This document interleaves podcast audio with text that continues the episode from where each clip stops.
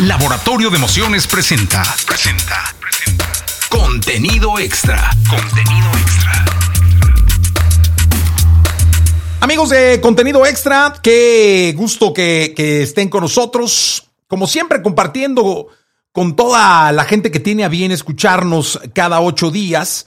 Eh, a los protagonistas del espectáculo que no necesariamente eh, están en el escenario, pero que han sido una parte muy importante del desarrollo de grandes carreras, de grandes artistas. Y la verdad es que para mí es un, es un placer tener hoy a un muy joven, muy joven emprendedor de la música, un muy joven eh, ejecutivo de la música que ha vivido y que ha estado y que ha sido parte no solo de grandes compañías, ha sido eh, pues dueño de, de, grandes compañías, sino que hoy es uno de los impulsores más importantes que tiene el espectáculo en vivo, la música en vivo en este país. Está con nosotros Ismael Melo Montoya. Todo el mundo lo conocemos como Melo, así que lo voy a saludar con muchísimo cariño. ¿Cómo estás, Melo?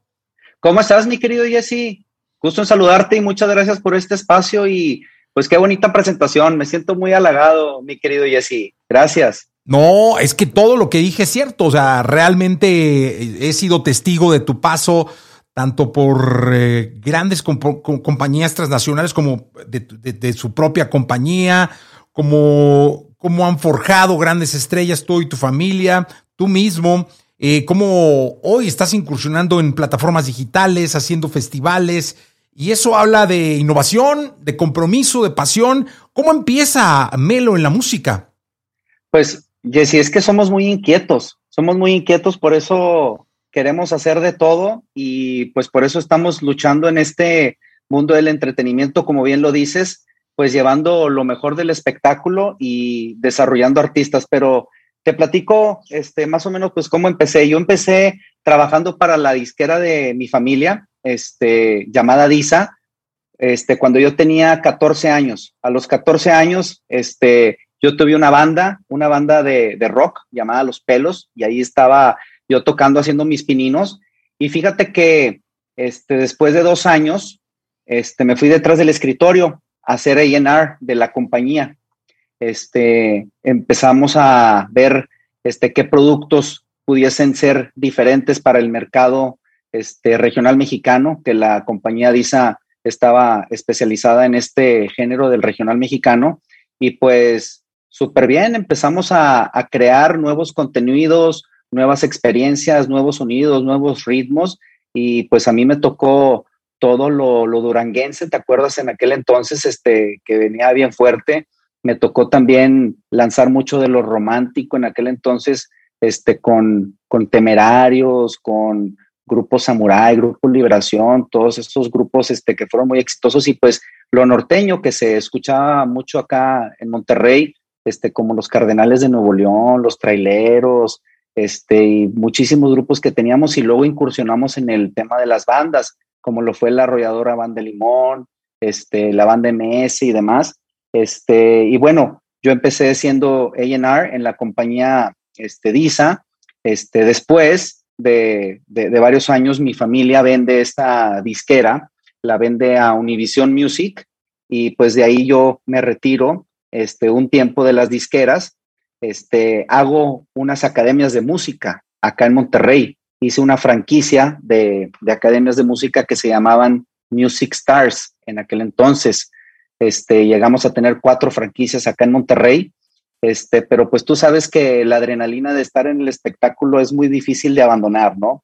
Entonces, este, decidimos este, regresar a la música. Me buscaron de Universal Music para seguir con el departamento de A&R este, y pues laboré para Universal Music alrededor de cuatro años, este, y padrísimo, padrísimo. Hicimos muchos conceptos, este, desarrollamos este, muchos talentos, muchas propiedades nuevas, este, en fin, bastantes cosas que hicimos, vendimos bastantes discos, bastantes DVDs. En aquel entonces, no sé si te acuerdas, este, que el DVD era, pues, lo que la gente compraba para poder ver los videos en su casa. No existía YouTube, no existía Facebook.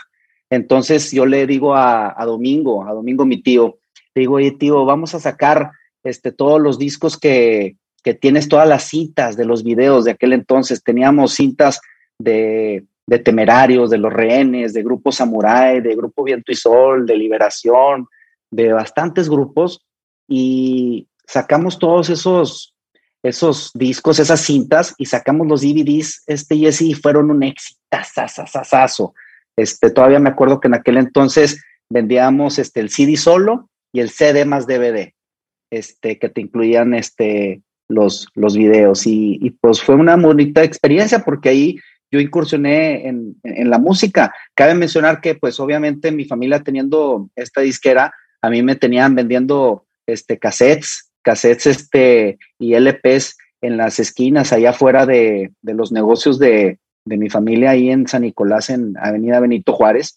Este, y, no, pues padrísimo. También me tocó empaquetar este, discos, cassettes en la bodega, este, hacer los fletes para poder mandar este, hacia todas las discotecas de todo México, este, los, los nuevos lanzamientos que, que se lanzaban.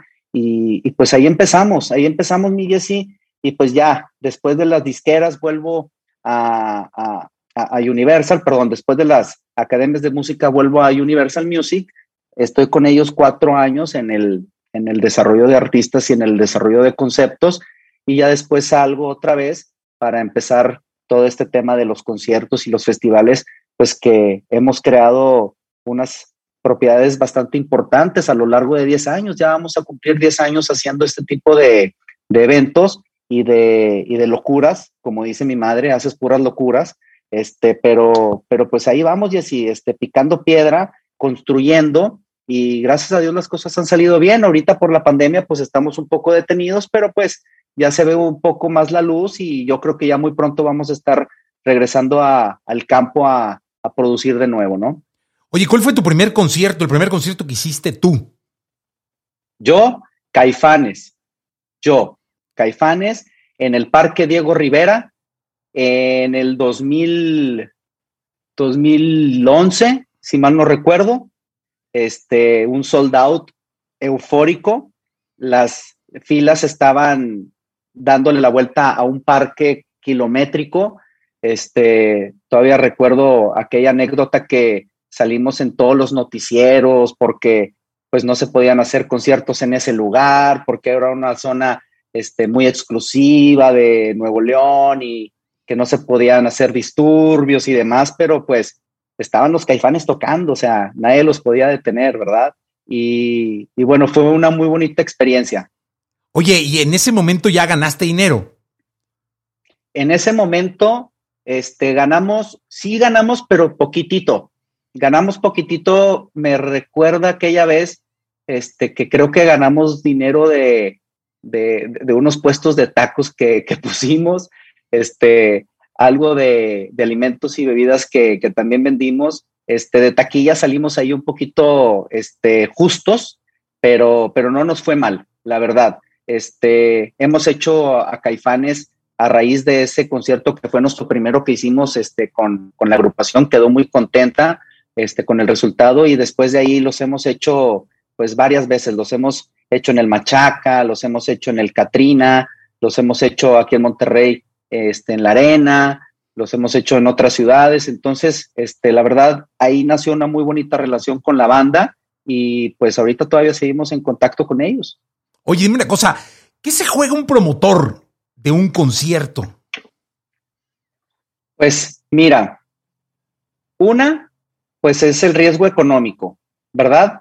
Este, el riesgo económico, este, en cualquier tipo de, de, rango, ya sea que hagas un concierto chico, mediano o grande. Este, arriesgas, pues obviamente, este tiempo, pues porque es un tiempo que pudieses estar trabajando en, en, en, un trabajo este, normal y fijo, pero pues tú sabes que los promotores este, somos como kamikazes, mi querido Jesse. Nos gusta aventarnos al precipicio y encontrar un trampolín y que nos este, regrese para afuera. Entonces, este, pues más que nada arriesgamos este, el, el, el, el, dinero este, propio, este, pues que hemos este, nosotros juntado durante, durante tiempo. Este, no es fácil, no es fácil hacer las cosas, este, porque el hacer las cosas este, necesitas hacerlas bien, o sea, necesitas hacerlas con toda la mano. Ahorita ya el público ya te exige calidad. Este, yo recuerdo que hace este, 15, 20 años o casi te puedo decir 25, pues este, en los bailes que yo iba este, con mi familia donde tocaban los Tigres del Norte y tocaban otros grupos, pues literal era el escenario, este, las barras este, de, bebidas y listo, o se acabó. Pero pues ahorita, a como ha ido evolucionando todo, pues el público ya ve que existen eventos en otras partes, festivales, conciertos, experiencias, escenarios, iluminación, este, landmarks, tiendas, merch, etcétera, etcétera. Entonces, pues ya no es lo mismo de hace 10, 15 años en el cual tú nada más asistías a un concierto únicamente con un escenario, barras, pues ahorita pues ya tienes que meter hasta ruedas de la fortuna, juegos mecánicos, esto y el otro, pues porque la gente ya te lo exige, ¿verdad? Pero este sí, sí, sí es, sí, sí es muy riesgoso. Nosotros empezamos hace 10 años con esto de los conciertos y si en aquel entonces, Jesse, se nos hacía mucho riesgo este, arriesgar por un concierto, imagínate ahorita con un festival en donde tienes 50, 60 artistas, seis escenarios, eh, todo un parque fundidor lleno, pues este, el riesgo es mayor, ¿verdad? Ahí necesitas tener muy buena relación este, pues, con, patrocinadores, este, tienes que tener este, una muy buena relación también con gobierno, este, con protección civil, este, tienes que tener mucho cuidado con los asistentes para que estén este, seguros en el área, estén cómodos, este, y pues prácticamente eso, y así es lo que yo veo de, de riesgo, ¿no? Oye, cuando termine el concierto, ¿el promotor descansa o no? Es decir, ya se acabó, gané, perdí, no sé, pero uff, yo voy a intentar echar una cheve o, o, simplemente a, respirar. ¿Ahí descansa o todavía sigue el estrés un par de días o, o cómo está esto? Pues mira, por ejemplo, en, en el caso de un concierto, pues sí te sientas y respiras, ¿verdad? este, más si lo haces en un venue que, que, que, te hacen todo, como, como una arena Monterrey, este, una arena Ciudad de México, un auditorio Pabellón M o un auditorio metropolitano en Puebla, pues ya es un venue que ya se opera por sí solo y se termina el show y ya descansas, ya nada más ves tu Excel a ver si te fue bien o te fue mal y ya. Pero cuando es un festival, este, grande, así como un Machaca, como un Katrina, como un Wish Outdoor, pues el estrés todavía sigue después de que termine el show. ¿Por qué? Pues porque tenemos que retirar escenarios, tenemos que retirar carpas, tenemos que retirar productos, activaciones. Nosotros mismos en el Parque Fundidora y en los demás parques tenemos que restaurar el pasto al total. Es decir, lo tenemos que dejar limpio otra vez y nuevo, nuevo, nuevo, literal nuevo de, vivero para que la gente pues no, no, no, no extrañe el, daño del, del parque ni de las plantas, ¿verdad? Entonces, pues sí es este, unas dos o tres semanitas más posteriores al festival para poder ya ahora sí descansar como tú dices. ¿Cómo se te ocurre el primer festival o en qué momento dices, ya, tengo que hacer un festival? Fíjate que el primer festival que se hizo en la familia fue el Machaca y lo empezó mi hermano en el 2011. De hecho, ya cumplimos este, 10 años, este, pues ya el, próximo año, ¿verdad? Ya, ya ni sé en qué año estamos. Ni este año, bueno, este año 10. Este año 10, exactamente. Este, él lo empezó en la Plaza de Toros, acá en Monterrey.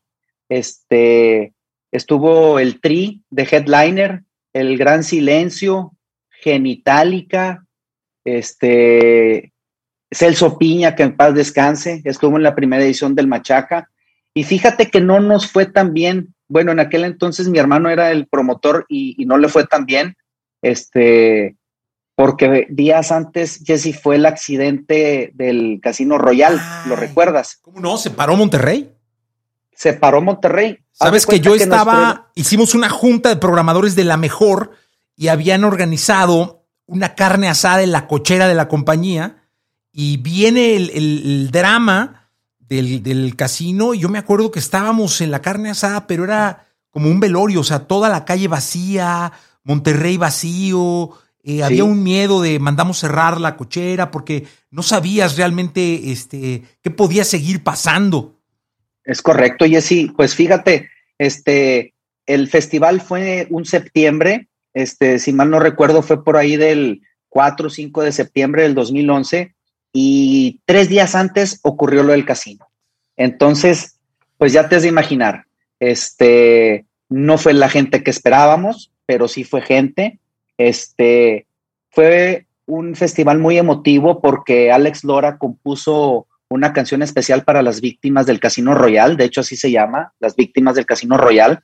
Este, la canción no salió, este, nada más la cantó en el Machaca y, bueno, este, esa fue la primera edición del, del Festival Machaca. Entonces, pues como nos pasó esto a nosotros, quedamos un poquito tocados y decidimos en el 2012 hacer una pausa, hacer una pausa para, para ver este, cómo íbamos a construir este, un mejor machaca, a dónde lo queríamos llevar, hacia dónde era la visión. Y bueno, ahí ya me involucré yo a full, en el 2012. Este, y después de ahí, pues nos lo llevamos al Parque Fundidora y del 2013 hasta la fecha ha sido en el Parque Fundidora y cada vez ha crecido y crecido más. Empezamos con un escenario en el, en el Parque Fundidora y luego crecimos a dos escenarios, a tres escenarios. Ahorita ya tenemos cinco escenarios, este, casi 60 artistas.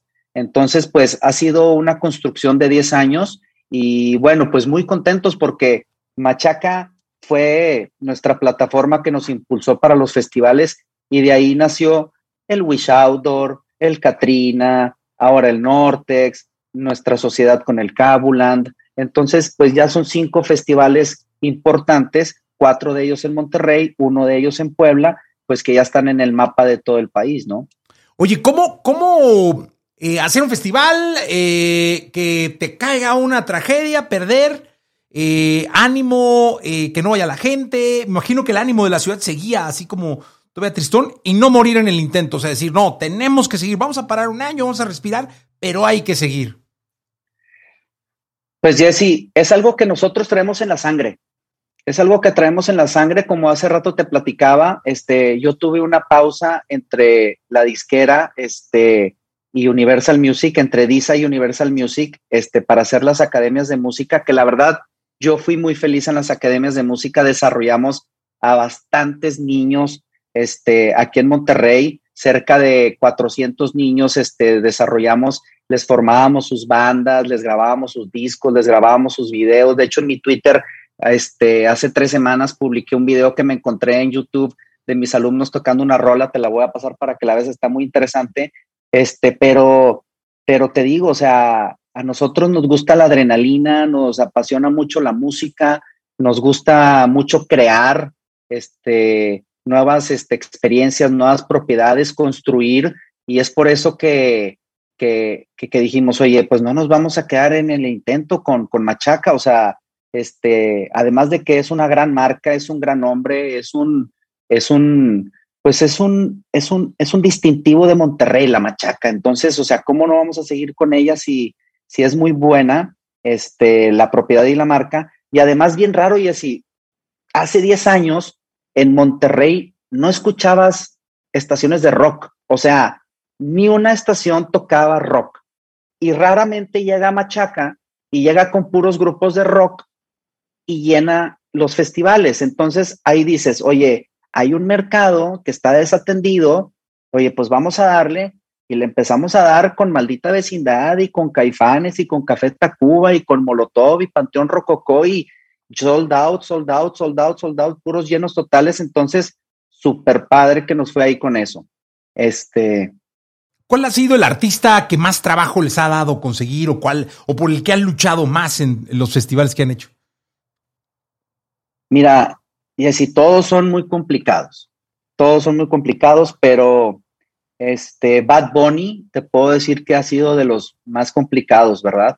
Este, pues es un artista que, si, si mal no recuerdo ahorita, puede ser el número uno del mundo, ¿verdad? Es el número uno del mundo. Este, nosotros lo tuvimos en la última edición del festival en el 2019.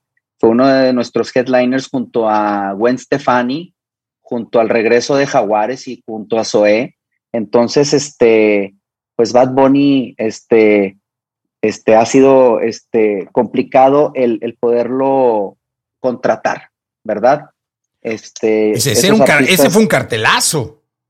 Sí, claro, pues no te digo, o sea, Gwen Stefani, Bad Bunny, El Regreso de Jaguares, Zoé, Alejandra Guzmán, Los Ángeles Azules. No, no. Pues todos. Cartelazazazo. oye, Melo, ¿y en qué momento te das cuenta que, que, había que irse? Porque digo, es, es, un hecho que te ha tocado la transformación de la música, una industria que de, de unas décadas para acá ha sufrido una, ha sufrido una transformación tan, tan grande que hoy en día puede haber chicos que nos estén escuchando y que nunca entraron a una tienda de discos. Es más, no saben lo que es este, un cassette. Eh, no saben. No saben lo que es un disco de 33, de 45. Eh, nunca entraron, nunca tuvieron idea de qué, era ir y, buscar eh, un disco en una tienda. Y, hoy lo digital pareciera que, que, norma, pero tú en qué momento te das cuenta que había que, hacer una, una, una, aplicación o una plataforma para migrar también el show a lo digital? ¿Fue con la pandemia o cómo o fue antes? Cuéntanos ese, eh, porque es bien interesante. Luego tenemos eh, que, ahondar en el tema. Sí, claro. Este, pues mira, este Streamtime es la aplicación nuestra, es nuestra plataforma digital y pues nació en pandemia. De hecho, ya vamos a cumplir un año. El 3 de julio cumplimos un año. Este, logramos hacer 40 shows digitales, este, Jesse este, aproximadamente más de 120 mil boletos este, vendidos en todo el mundo este, con la aplicación. Y fíjate que bien contentos, Jesse, porque fuimos la primera aplicación este, y plataforma que salió al mercado este, en la mera pandemia y salimos con un concepto muy original en donde los artistas tocaban en lugares épicos, desde ahí hacían sus streams. O sea, por ejemplo, este, Enjambre hizo su stream desde el Cerro de la Bufa en Zacatecas y se veía todo Zacatecas así de noche, padrísimo, el cerro, increíble. Este, aquí en Monterrey, Chetes grabó en la cola de caballo, que es un gran ícono de nuestra ciudad.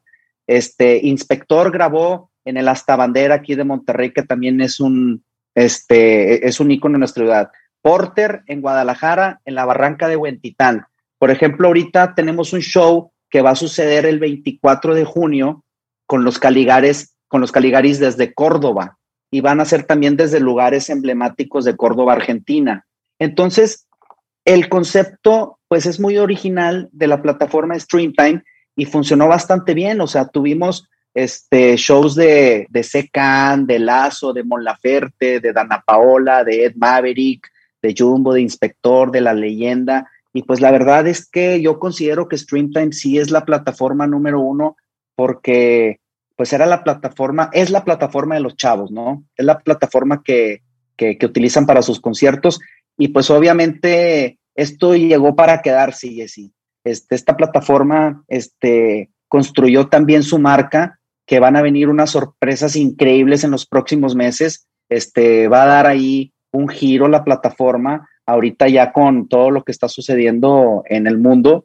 Y, bueno, vienen muchas sorpresas muy padres para Streamtime y bueno, la aplicación sigue, ¿verdad? Oye, pero digo, a ver, la aplicación no se hace en dos meses, digo, seguramente venías trabajando ya con un concepto de lanzar algo y pum, cayó la pandemia, porque no, sé, digo, me imagino que de, marzo que, que empezó a julio no te da. Bueno, mira, nosotros estábamos construyendo una aplicación porque nuestros festivales van a ser inteligentes. No iban a ser inteligentes, van a ser inteligentes. Este, y bueno, una aplicación, tú bien lo has dicho, se tarda mucho en construirse. Nosotros empezamos a construirla en octubre del año pasado.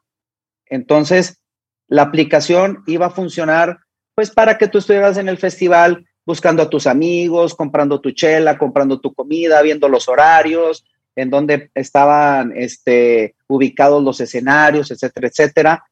Pero se vino todo esto de la pandemia y pues obviamente todo se quedó en hold. Entonces nosotros hablamos con nuestro proveedor de, de la aplicación y dijimos, oye, pues ya viene la pandemia, este, no va a haber festivales. Nosotros previmos todo esto desde enero, desde enero que ya veíamos venir la ola desde China.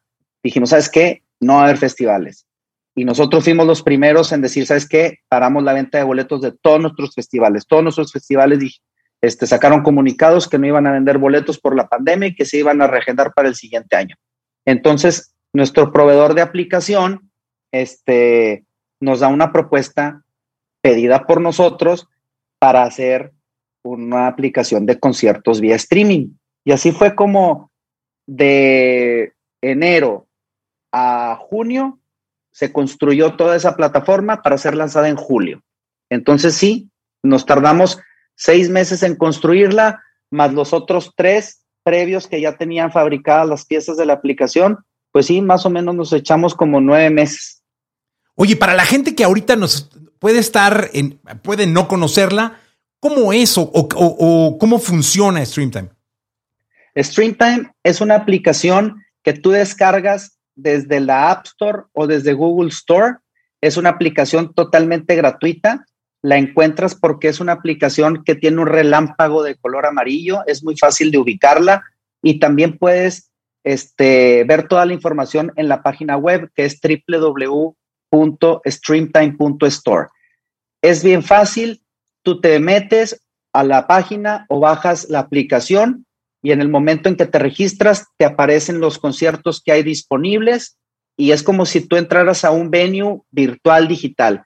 Tú ves que van a estar los Caligaris el 24 de junio, compras tu acceso, ya lo tienes reservado y ese mismo acceso tú lo puedes este, poner ya sea en tu app, en tu web, en tu Roku, en tu Fire Stick o en tu Apple TV. Somos la aplicación que está más cubierta en todas las plataformas para que puedas disfrutar de un concierto. Todos nuestros conciertos son grabados originalmente por nosotros, nosotros los producimos, son grabados en 4K, a 8 cámaras, a dos drones, a veces metemos hasta un tercer dron para que se vean las imágenes de la ciudad, de los paisajes, de los lugares mágicos donde estamos. Y, y bueno, pues así es como funciona la aplicación. La, verdad es que está increíble. Eh, he tenido la oportunidad de ver shows. aparte, los shows son una calidad que no te la imaginas.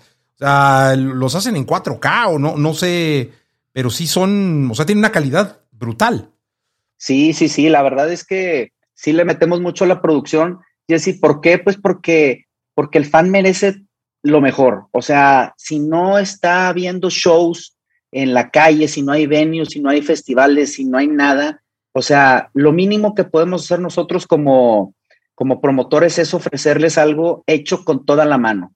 O sea, yo me acuerdo este, que te invitamos al show de Mon Laferte que grabamos desde el Teatro Frufru, este, de Doña Irma Serrano. O sea, un show espectacular a ocho cámaras, te digo.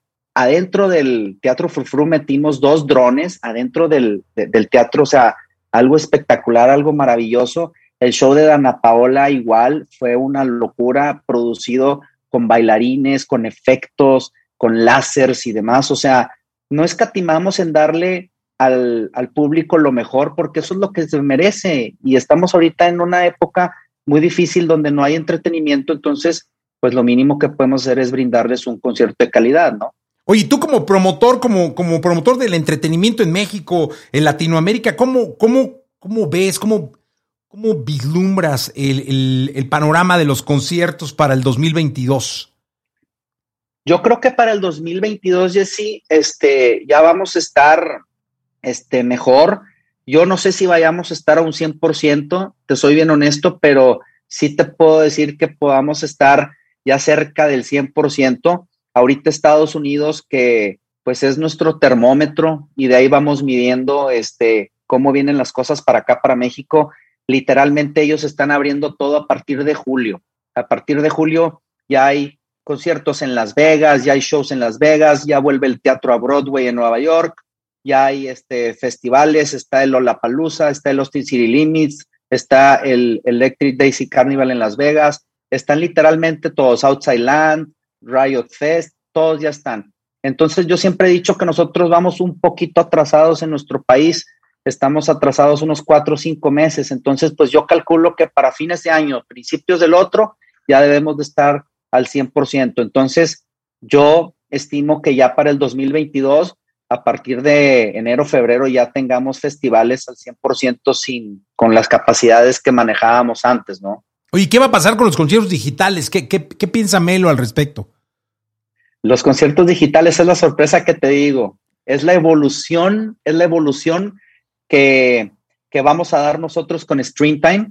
Este, viene una sorpresa muy, muy padrísima. Este, pero pues yo también creo, Jessy, que este, los conciertos digitales, este, pues llegaron para quedarse, llegaron para quedarse porque, este, así como lo que yo te estoy diciendo, o sea, el hacer un concierto eh, en el Teatro Frufru o, o, en la Barranca de Huentitán o, o, desde un edificio, desde el edificio más alto de Monterrey, por ejemplo, que hicimos el de la leyenda, pues esas experiencias se van a tener que seguir haciendo porque la gente este, quiere ver cosas diferentes. O sea, si tú quieres ir a ver a un grupo, a, a, a, un festival, a un concierto, pues los puedes ver este, cuando existan, ¿verdad? Pero, ¿cuándo vas a ver a Enjambre tocando de nuevo en el Cerro de la Bufa?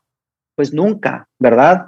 Entonces, yo creo que nuestra aplicación llegó para quedarse, nuestro concepto llegó para, este, para quedarse. Y, y, y bueno, pues este, yo creo que, que, que, deben de seguir las aplicaciones este, de conciertos digitales, la verdad. Oye, Debe de ser algo híbrido. Sí, y, y, se, y, se, gana de alguna manera, no sé si se arriesgue lo mismo y se juegue uno lo mismo y se gane lo mismo o se pierda lo mismo en los digital contra el, contra el físico.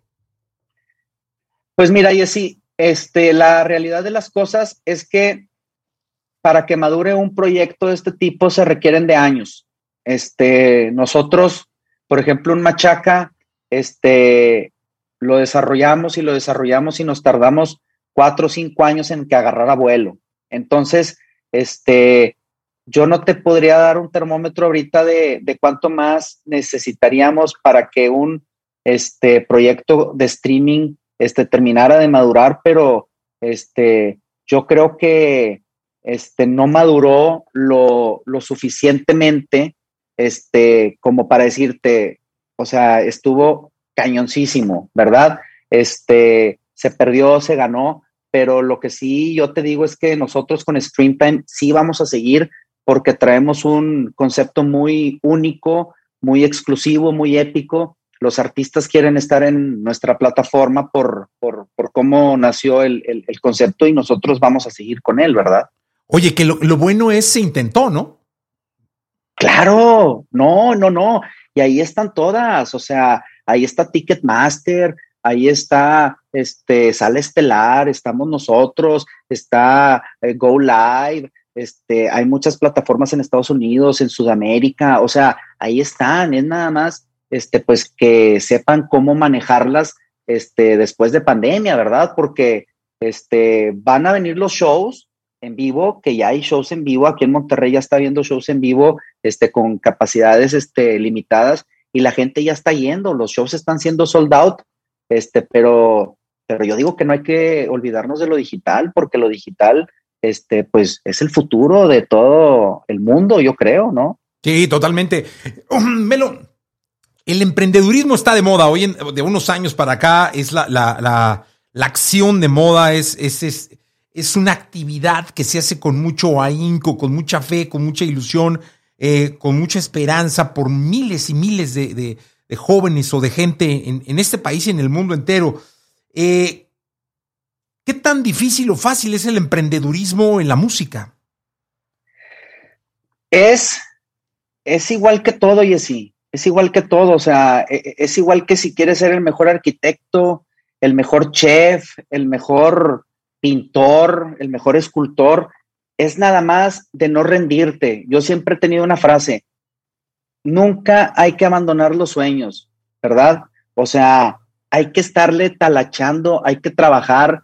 O sea, si no te sirve un camino, intenta otro, si no te sirve otro, intenta otro, pero jamás quites el enfoque de tu objetivo final, ¿verdad? O sea, por ejemplo, a mí que me apasiona la música, que me gustan mucho este, desarrollar artistas, crear marcas, crear conceptos, este, tener nuevas propiedades, nuevos festivales, pues a mí me apasiona y, y, yo no me desenfoco de eso obviamente los primeros años de, del Machaca pues fueron este, difíciles porque, como te digo, en lo que tarda en madurar una marca, pues requiere años y en que sean este, rentables, pues requiere este, sus tres, cuatro añitos, cinco, a veces te das unos descalabros muy, muy duros, pero pues siempre con la fe en alto, siempre con la esperanza y siempre pues no perdiendo el enfoque y, agarrando aliados, haciendo alianzas, este, socios y demás, pero nunca rendirte, nunca rendirte. O sea, yo soy de los que si me gusta la música y me gusta esto, lo voy a seguir por el mismo camino. O sea, yo no voy a ser dentista mañana y arquitecto pasado y pasado licenciado y después otra cosa, ¿verdad? Oye, Melo, ¿nunca fuiste manager? Fíjate que no. Esa fue la única que me faltó este, y, ¿Serías ya me han Preguntado, ya me han preguntado varias veces. Este, fíjate que, que, que no le sé, no le sé. Este, mi madre sí fue manager, este, mi papá fue manager, pero fíjate que yo no, no, no, no le he encontrado la, la, la, la sensibilidad, la, onda del manager. Este, le he encontrado más a la onda de, crear marcas, de generar experiencias, este, y siento que eso me sale bastante bien. Entonces, como te digo, si eso me gusta y si eso me sale bien, pues mejor no me muevo, ¿verdad? Yo prefiero que los artistas sean mis amigos. Oye, ¿harías de Machaca un sello de, de música? ¿O ya es? No sé. Sí, claro, sí lo pudiese hacer. Definitivamente.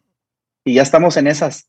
Sí, porque, eh, o sea, realmente el concepto huele a un sello que pudiera apoyar eh, artistas emergentes eh, o artistas que pudieras tú lanzar sin ser el manager, pero después apoyar en los distintos festivales o, o digitalmente en la plataforma o en otras plataformas. Claro, pues mira, te platico este, una experiencia que tuve, Jessy. Este, este, yo empecé desarrollando aquí en Monterrey a, a Enjambre, este, cuando, cuando los traíamos aquí a tocar al Café Iguana, este, un lugar para 500 personas. Este, también ahí empezamos desarrollando a Mon, a Mon Laferte y a Caloncho. Este, y ahí los empezamos a desarrollar y después de ahí los empezamos a llevar a venues de más capacidad, a un forito de 1500, a un auditorio Banamex, a los auténticos decadentes también me tocó desarrollarlos acá junto con Julio Morín, un amigo mío de acá, a los Caligaris también, y después de ahí ya los empezamos a integrar que al Machaca y que al Catrina, y después pues este, otros artistas este, como Bronco, que estuvo con nosotros este, primero, pues ya los veías el otro año en el Vive Latino, Los Ángeles Azules en Machaca primero y luego ya los veías en el Vive Latino al siguiente año. Entonces, este, hemos marcado tendencia nosotros con esto de los desarrollos y con las nuevas ideas y las nuevas experiencias que hemos este, generado para el público. Este, y pues hemos estado muy contentos haciendo esto, mi y la verdad. O sea que ahí viene Machaca Records. Pues pudiese ser que sea Machaca Records o que sea otra marca, ¿verdad? Este, pero ya estamos trabajando en eso. Ya estamos trabajando en eso de la mano de la familia. Tú sabes que que, pues mis tíos, este, mi madre, toda la vida se han dedicado a esto y, pues vienen cosas interesantes para poder este, hacer algo de ese tipo. Pues ya les había platicado a usted. Sí, sí, yo lo sé. Oye, dime una cosa, Melo. Eh, se nota en la plática que, estás muy enterado, que viajas, que ves, que, que, todo. E, es importante, ¿no? Eh, estar siempre al tanto de lo que pasa en el mundo, eh, de quién quién hace cosas similares o mejores para ir recogiendo, aprendiendo, viendo, criticando, ¿no? Claro, definitivamente, pues es como, como te decía, o sea, un chef, un arquitecto, pues el chef tiene que estar viajando a la Ciudad de México, a Nueva York, a Cancún, a Tulum, Argentina, Europa, a ver recetas nuevas, cursos nuevos. Este, uno como promotor, pues este, bueno, pues cuando se podía, ¿verdad? Este, pues estábamos en, en Coachella, en Austin City Limits, estábamos en Glastonbury, en, en, Barcelona, en todas partes viendo, analizando, en Las Vegas viendo los shows, pues porque tenemos que nutrirnos, ¿verdad? De lo que de lo que es nuestro negocio, de lo que es nuestro entretenimiento, nuestro, pues nuestro nicho, ¿verdad? Y, pues los arquitectos también viajan a sus conferencias a ver cuáles son las nuevas tendencias, los peluqueros también, ya ves que ahora se van a Islandia a ver qué nuevas modas van a traer para pintarse el pelo y demás y todo ese rollo. Entonces, pues yo creo que sí, el, viajar es, este, es muy bueno para, para, todos, pero pues este, ahorita puedes viajar en, en la computadora, y así, o sea, ahorita está de que te metas en las noches y, te vas a, YouTube o te vas a Google Earth y vas y conoces y, te metes a cursos en línea, este, y puedes aprender bastante, pero pues el chiste es nunca dejar de aprender, siempre estar este, cultivado de, de cosas este, nuevas y estar actualizado más que nada, ¿verdad? Actualizado. Oye, ¿cómo es tu relación con las redes sociales? Bien, súper bien. O sea, las mías personales. Sí. ¿Cuál es, ¿Cuál es tu red favorita? ¿Dónde te diviertes? ¿Dónde te enteras? Ah, no, yo, yo, yo estoy este, de vago en todas. Yo estoy de vago en todas. Estoy desde Twitch, estoy en, en, en Streamtime, obviamente. Estoy en, en, Twitter, me gusta mucho estar en Twitter. Este, Instagram, obviamente, pues Facebook este, es, el, es el papá de todos, ¿verdad? Este, YouTube de repente cuando hay que este, analizar este, algo o ver algunas métricas, pero yo me llevo bien con todas. TikTok. Con todas. TikTok, fíjate que ahí te fallo, ahí te fallo. Pero, pero me gusta divertirme viéndolos, ¿verdad? E, eso es bueno. Oye, eh, Melo, ¿qué, ¿qué, le dirías a los chavos, a la gente joven que está pretendiendo incursionar eh, en una carrera eh, no, no como cantante, o sí, eh, pero iniciando en el mundo del entretenimiento, ¿qué, consejo les darías? Mira, Jesse, se tienen que preparar muy bien. O sea, si quieren entrar al mundo del espectáculo, ya sea como productor, como músico, como promotor, como staff, como production manager, como conductor, locutor, como lo que quieras, tienes que estar bien preparado porque ahorita la competencia está bien fuerte, está bien dura, es una competencia global y aparte, pues tienes que entrar con todo, ¿verdad? Y estar, como te digo, estudiando día con día, analizando qué está pasando en el mundo, analizando qué está pasando en tu mismo negocio para que estés tú, pues siempre un paso adelante, que estés a la vanguardia, ¿verdad? Y que no te quedes atrás.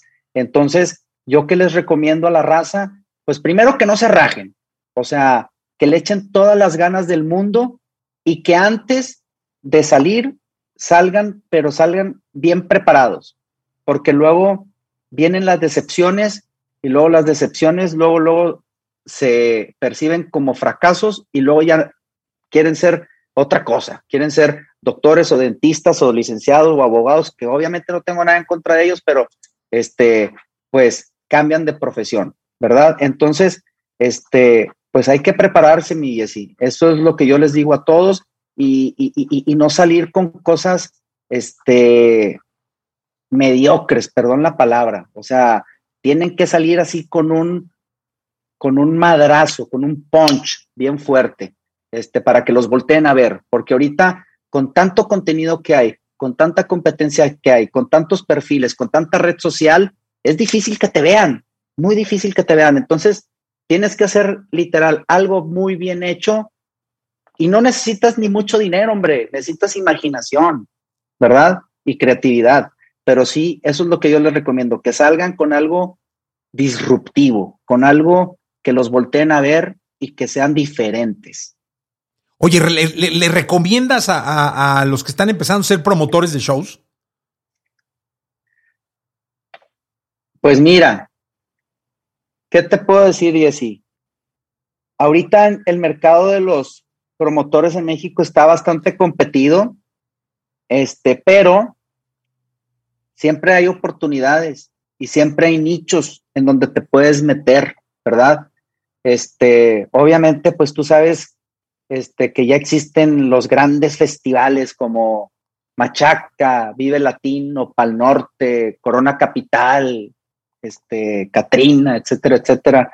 este, o sea, si quieren hacer algún festival, pues tendría que ser un festival, este, pues no sé, a lo mejor de algún otro tipo de, algún otro tipo de música, para otro tipo de gente, en alguna ciudad en donde no, este, esté poblada de tanto evento como Monterrey, que Monterrey tenemos un festival cada tres meses, ¿verdad? Me acuerdo que alguna vez estaba yo comiendo en Monterrey con un buen amigo Hernán Villarreal, este, creo que era septiembre y faltaban ochenta y tantos shows para, para, para lo que quedaba el año. Y era septiembre, octubre, noviembre, diciembre. O sea, eran realmente cuatro meses, faltaban ochenta y tantos conciertos en Monterrey. era una locura. Uno por día. Sí, no, era una, una verdadera locura.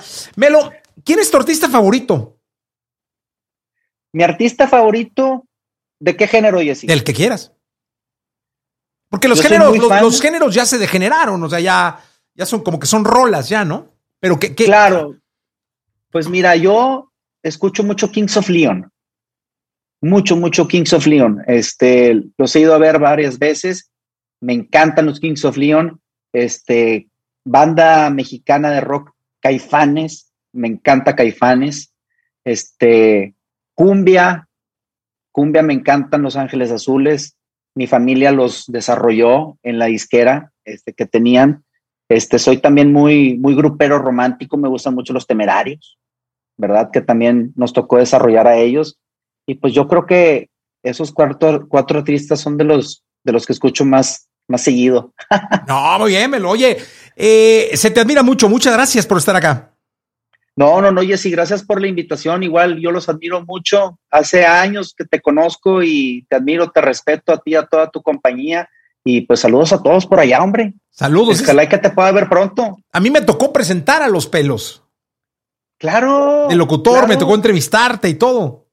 Muchas veces, eso fue en el año 90 y, espérame, 92, 93. Sí, por ahí. Yo tenía 12 años, 12 años, Jessy. Y yo ya estaba en Pulsar, fíjate estabas en Pulsar con tu amigo Arturo Forzán. Exactamente. ¿Te acuerdas? sí, cómo no, al que, al que le mandamos un abrazo también. Eh, Melo, muchas gracias. Yo lo recuerdo. No, hombre, muchísimas gracias. Te agradezco mucho, Jessy. Gracias, mi querido Melo. Un abrazo grande.